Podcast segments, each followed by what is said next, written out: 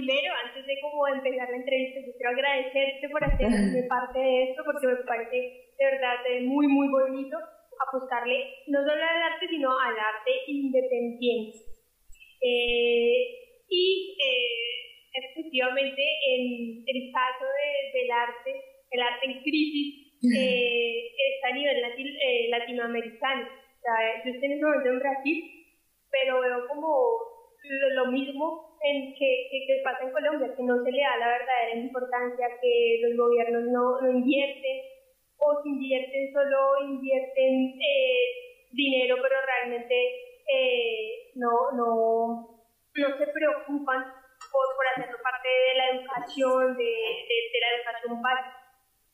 Y creo que desde ahí debería partir, debería partir el arte, porque si los niños no ven que el arte es importante desde sus escuelas, desde sus casas, después de la, no le van a dar valor y van a ser otros adultos como los de esta generación. Vanessa es escritora, periodista y actriz, nacida en la ciudad de Bogotá, Colombia. A lo largo de esta charla, comparte con nosotros su experiencia en relación a la escritura.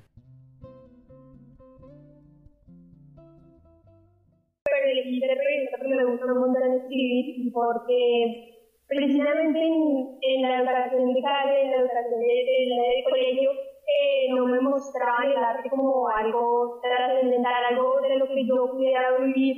Entonces, a pesar de que yo quería estudiar artes escénicas y, y, literatura, no lo veía como algo que fuera posible para que yo pudiera vivir. Entonces, me fui por con el periodismo, no me arrepiento a ser periodista, que además me da unas bases eh, bien importantes, que es el, trabajo etnográfico, la investigación, trabajar con comunidades, eh, el, interés y el amor por la historia. Y eh, estudiando, haciendo mis prácticas de periodismo, solamente conocí al maestro Oscar Musos, que me llevó a Teatro Retablo, eh, que, que hice parte de 30 años eh, no estoy ahí desde enero, que venía ahora sí, pero bueno, el, el, el teatro marcó un, un hito en mi vida, algo que me, despertó, pues.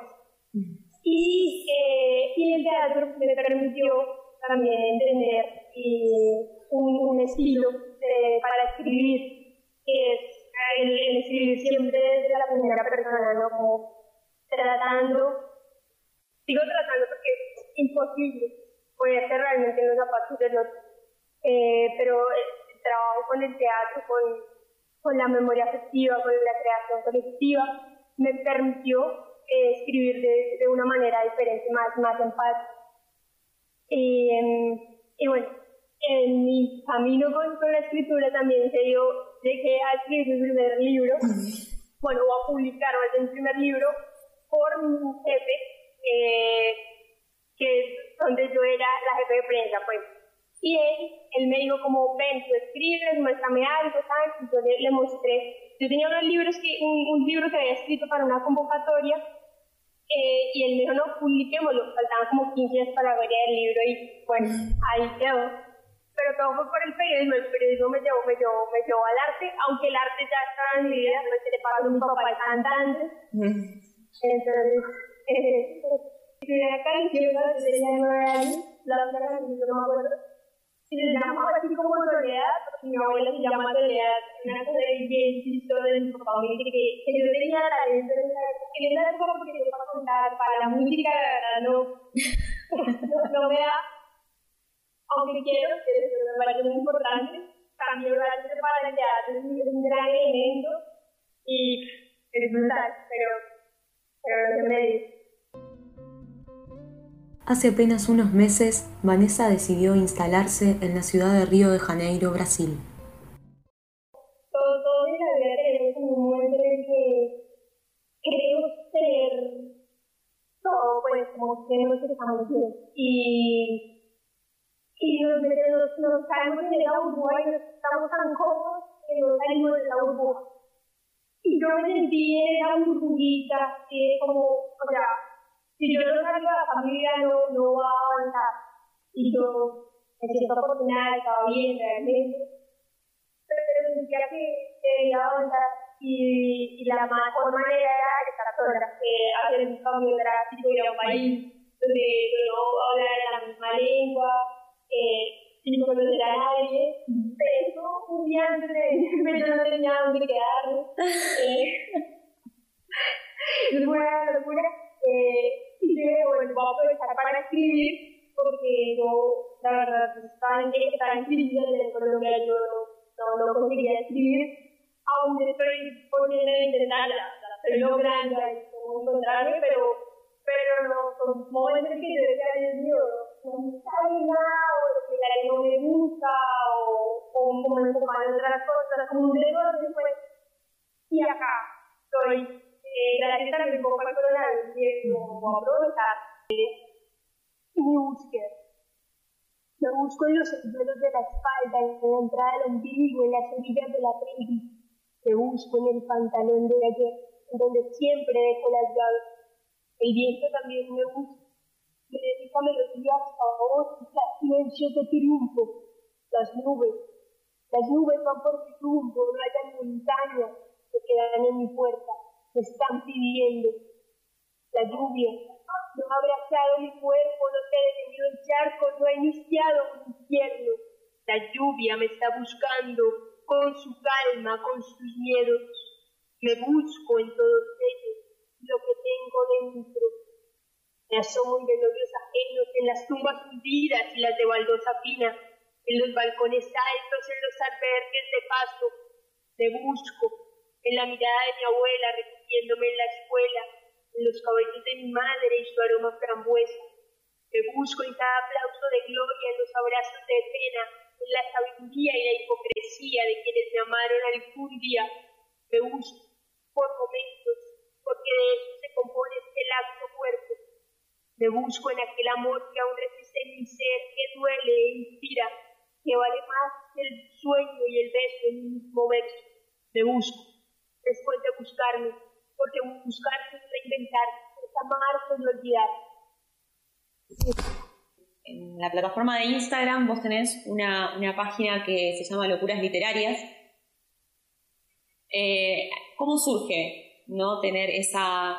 que hoy en día sabemos que las redes son una, una gran herramienta para, para mostrar lo que hacemos, entonces se vuelve importante. Eh, digo, ¿cómo surgió la idea de, armar este Instagram?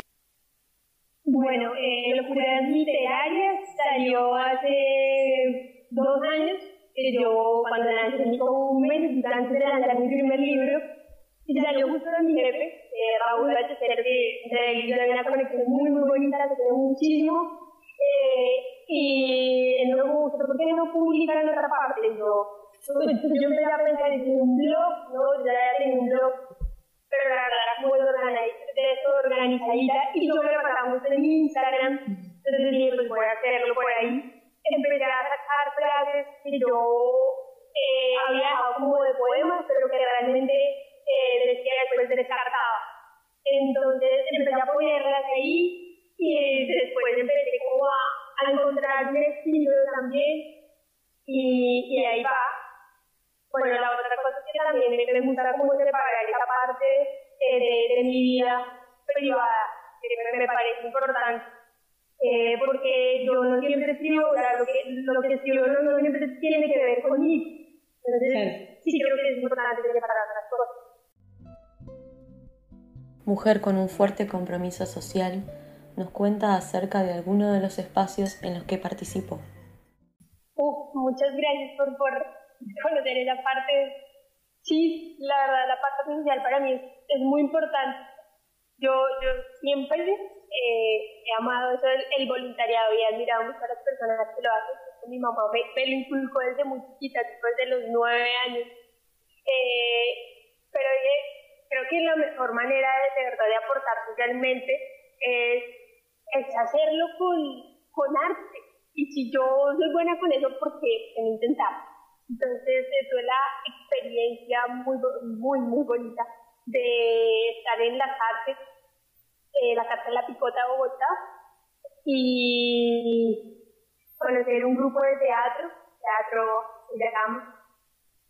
Eh, la verdad, con literatura no hay muchas, muchas, muchas clases porque me parece más, más complejo como sumergirme en ese mundo, pero con el teatro y el, hecho de aportar algo que ya está construido, eh, creo que se logró algo bien, bien bonito. Eh, también en, en Medellín estuvimos con la red de mujeres artistas. Eh, son una cosa loca porque Medellín es, es muy, muy organizada, la, ciudad la segunda ciudad más importante de Colombia y, y es muy, muy organizada en cuanto a cultura, me pareció muy, muy bueno estar allá. Y bueno, allá pude dar, dar un, eh, mi taller que se llama Consentir las letras por la literatura. Ese es el taller para personas grandes, que es enfocado en, en ayudar a, a, las personas a recibir a partir del arte, conectando todos los sentidos. Fue la primera vez que lo vi, lo vi allá, con personas más, más grandes, que ya lo había con niños. Eh, y me gusta ese taller, me gusta darlo precisamente en, como a, poblaciones o a comunidades que necesitan eh, de recibir, todos necesitamos, pero hay que necesitan que otros.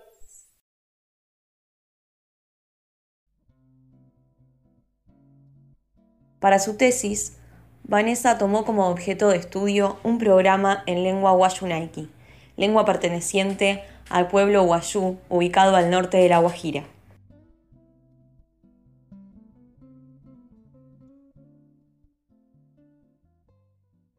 Eh, mi tesis sí, efectivamente fue eh, un análisis de contenido sobre eh, un programa en lengua guayunaiki la lengua de la comunidad indígena Guayú, que están ubicados al norte de la Guajira, de Colombia, pero también tiene parte en, Venezuela. Y era muy curioso porque ellos tenían una emisora, Guayú, pero solo había un programa Guayú que es lengua nativa, entonces teníamos como así. Entonces nosotros era como vallenatos, cosas muy típicas, eh, pero ya como neo-guayú, ¿no? No, no, no muy vinculadas a, su cultura. Entonces, nos salió muy bonito que en el programa Amanecer Guayú, Ayusuhu, Kuma Guayú, Guayunaiki, eh, contaba eh, sus tradiciones, pero no solo las contaba, sino que el mismo programa eh, tenía esas tradiciones. Entonces, el programa empezaba a las 4 de la mañana porque esa era la tercera vez a la que ellos, eh, la tercera hora a la que ellos deberían levantarse eh, para comunicarse con sus ancestros fallecidos. Bueno, una cosa bellísima. Sí, sí, alucinante. Y, sí, quien, me, quien me contactó con ese, quien me enredó así, pues, y me enamoró de eso fue Camila Paroy, que es una gran, gran amiga mía. Y yo la verdad me le pegué a la tesis y digo, qué lindo. Y, y qué, qué, admiración, qué amor por esas comunidades indígenas tan, tan olvidadas y que tienen tanto para, para mostrar desde el arte, desde sus tradiciones, desde sus pensamientos. eh, ¿Qué tipo de periodismo más les hago? Me gustaría más bien qué tipo de periodismo me gusta. Eh, y no solo hablar de periodismo, sino hablar de comunicación social. ¿no? La comunicación social es tan transversal, tiene investigación, tiene medios de comunicación, tiene comunicación popular, comunicación para el desarrollo, cantidad de cosas, marketing ahora. Eh, a mí la que más, más me gusta es comunicación para el desarrollo y comunicación social. El periodismo, Dios, es, es amor fuerte que tenía por el periodismo en un principio eh, se fue desgastando eh, con la forma en que los mismos periodistas eh, hacían su trabajo, con la forma en que los medios veían y ven aún el trabajo de los periodistas.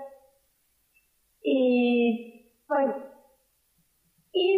la en cambio, a mí me parece que tiene esa parte esencial eh, que es el tener el contacto real con la gente, el de verdad buscar en la historia, construir memoria, generar conciencia. Eh, ahí creo que está la. Y eh, la comunicación para el desarrollo precisamente se enlaza, porque es como desde, desde, esa comunicación, desde ese trabajar con el otro, desde ese reconocer tu historia, respetar tu historia, construimos y hacemos otras cosas, generamos esas redes de comunicación. Eh, eso hasta ahí. Y en cuanto a lo que me gusta, en cuanto a lo que he hecho, eh, he sido jefe de prensa, he trabajado en medios y he trabajado en comunicación social.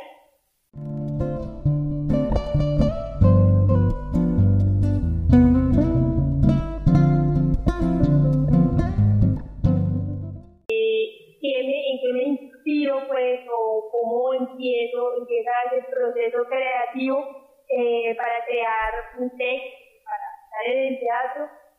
Eh, yo creo que tiene un poquito de las dos cosas que me, no yo creo, no tengo certeza, que tiene un poco de esos dos elementos que, que tú comentaste, y es, primero, uno, un artista creando eh, su propio ritual artista y cualquier persona para hacer lo que les gusta, va creando un ritual para poderse organizar y poder hacer las cosas de una mejor manera. Entonces yo, por ejemplo, en Bogotá tenía el ritual de comprar un vinito, eh, acá no lo he hecho porque acá pues, a veces compro, pero la verdad acá es, diferente. Yo me compraba un vinito, prendía un incienso, y empecé a escuchar música que me gustaba, empezaba a ponerme mi onda, sentirme tranquila. Cuando ya me sentía suelta, quitaba la música o ponía todo como instrumental y empezaba a escribir. O ponía la guitarra, guitarra que no se toca. eh, y ponía la guitarra empezaba como a molestar, pues, empezaba a freestylear eh, con algún tema que me, que me, hubiera movido, con alguna cosa que, estuviera pasando en ese momento en mi contexto, en noticias, pues. Y empezaba a improvisar, me grababa y después decía, bueno, esto queda, esto no, empezaba a escribir de una. Y el otro elemento que tú mencionaste es que las cosas llegan, pues es así. A veces uno, uno está en, el metro, en el bus, de cualquier parte, y las cosas llegan y uno, uno tiene que estar eh, pues, presto, pues pronto a, tomar la idea. Entonces, por eso es importante siempre andar con una libretita o tener el celular y escribir, y luego, en otro momento, uno, uno sí empieza a, como en su ritual, a hacer las cosas eh, bien. Eh, y en Colombia, no, complicadito. Por ejemplo, yo estuve seis años con, con el grupo de teatro, un grupo de teatro independiente, pues no tenemos una, una sala, eh, ya, ya, hay salas de teatro a las que el gobierno les, les da dinero, pero pues también tienen un proceso largo, tienen que tener cierta cantidad de público y, y cierta agenda cultural. Eh, entonces, eh, nosotros no teníamos eso, entonces nos tocaba cómo hacemos nosotros, cómo movemos nuestra publicidad, entonces era como no solo enfocarte en crear la obra, en crear el personaje, sino en crear estrategias de comunicación, en atraer gente, en vender boletería, en arreglar el espacio, en la televisión cultural. Era una cosa de todo, ¿no? en Colombia, en Latinoamérica, uno solo puede tiene que ser gestor cultural y publicista. eh, entonces era una locura. Y pues fue muy complejo, la verdad. Sin embargo, nosotros nos manteníamos ahí, logramos viajar, logramos muchas cosas. Yo que eh, tener liga con pues, un buen tiempo ahí porque digamos no, no pude, un tiempo en que yo estuve trabajando como periodista porque la cosa era complicada, eh, tanto para conseguir trabajo como para conseguir un trabajo en el que yo no tuviera que fallarle a a mis a, mis valores persona y como profesional. Entonces, pues, creo que vivir del arte, tuve afortunadamente que vivir y pude afortunadamente también vivir del teatro, eh, por tiempo, también de los libros, eh, pero no es fácil. Mm. Eso en cuanto a, a, al teatro. Eh, en cuanto a la literatura, yo estuve a, a, con Raúl, y ya lo mencioné antes, Raúl Alistero, Nieve, eh, como intentando hacer algo con una editorial independiente, eh, que apoyara a estos escritores pues, que, que, no, que no ayudan las eh, grandes editoriales. Eh, pero, pues, también tener sector cultural, tiene que hacer de todo y fue, fue complejo. Eh, sin embargo, logramos atrapar el libro y aún sigo proyecto allá, eh, pero, pero es complicado, es muy complicado. Y el apoyo que el gobierno da no, no, no es mucho.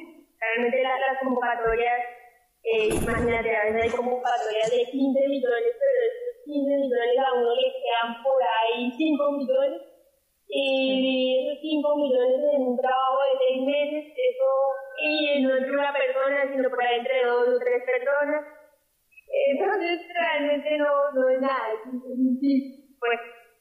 Sí. Ahora, y en cuanto a, a Brasil, eh, tengo entendido que, que recortaron un montón el, el, los recursos de cultura no tengo certeza de qué pasó con el Ministerio de Cultura, pero es que me pongo a hablar y de pronto erro, eh, pero que está súper complicada la cosa y pues con Bolsonaro en el poder aún más.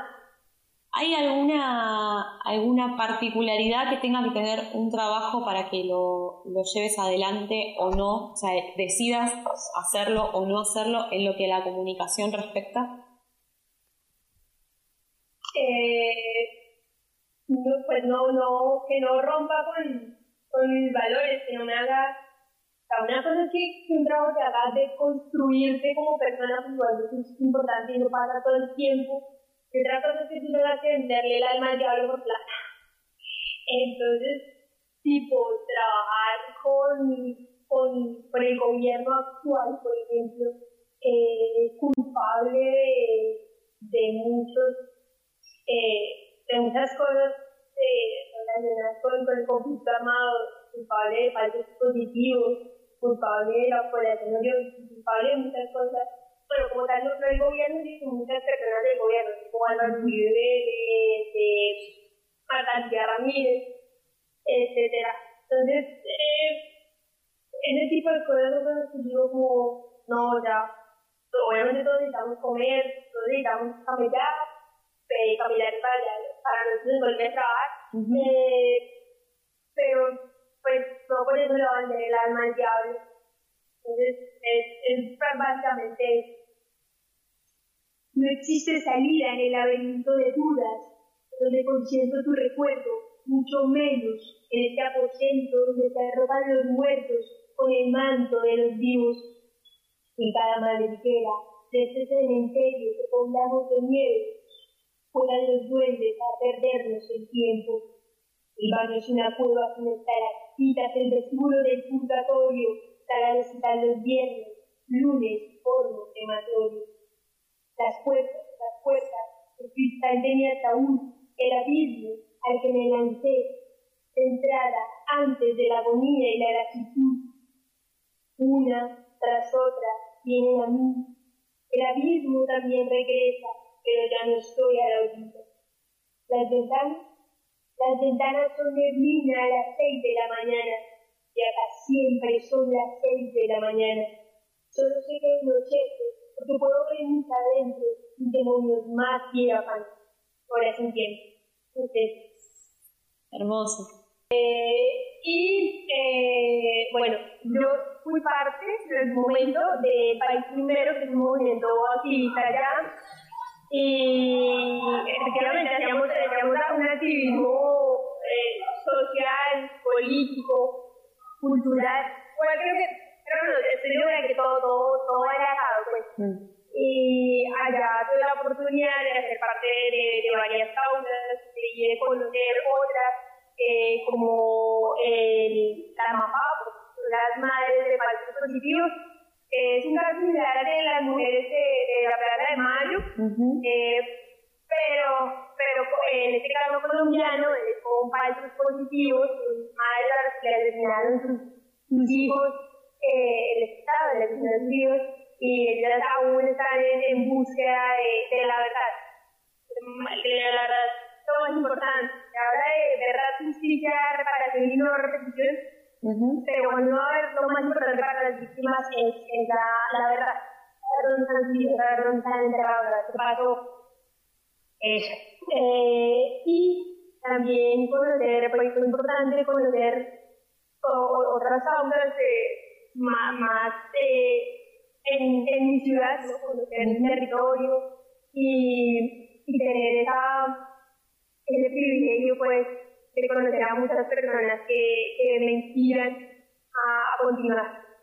Eh, y efectivamente somos seres políticos por naturaleza, no lo podemos desligar eh, y eso se ve reflejado siempre en, en, el grupo de teatro, siempre decíamos como es que si esto no es político, esto no es, o sea, nosotros acá no, no estamos haciendo nada, sino hace una obra, si no hace una piedra, eh, si no y, y no, no tiene una influencia, no se comenta eh, lo que está pasando, eh, de pronto no, no tienes la, misma eh, no, no, no, valiendo, no, no es validar una cosa, sino de pronto la misma eh, aunque obvio, hay, hay textos que de repente van enfocados para niños y etcétera, y no siempre pueden mostrar el lado político, pero sí es importante eh, que siempre se muestre eh, que la historia es importante, que el reconocimiento por el otro es importante,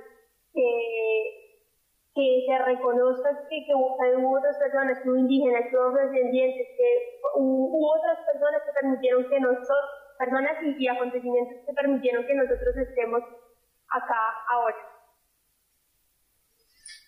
¿Qué, eh, ¿Qué considerás que vos como artista, desde el inicio, este, desde que arrancaste hasta este momento, hasta esta videollamada, eh, mutaste, ¿no? Mutaste, transformaste, modificaste una o dos cosas, ya sean actitudes, pensamientos, modos de ver tu arte eh, o el arte en general.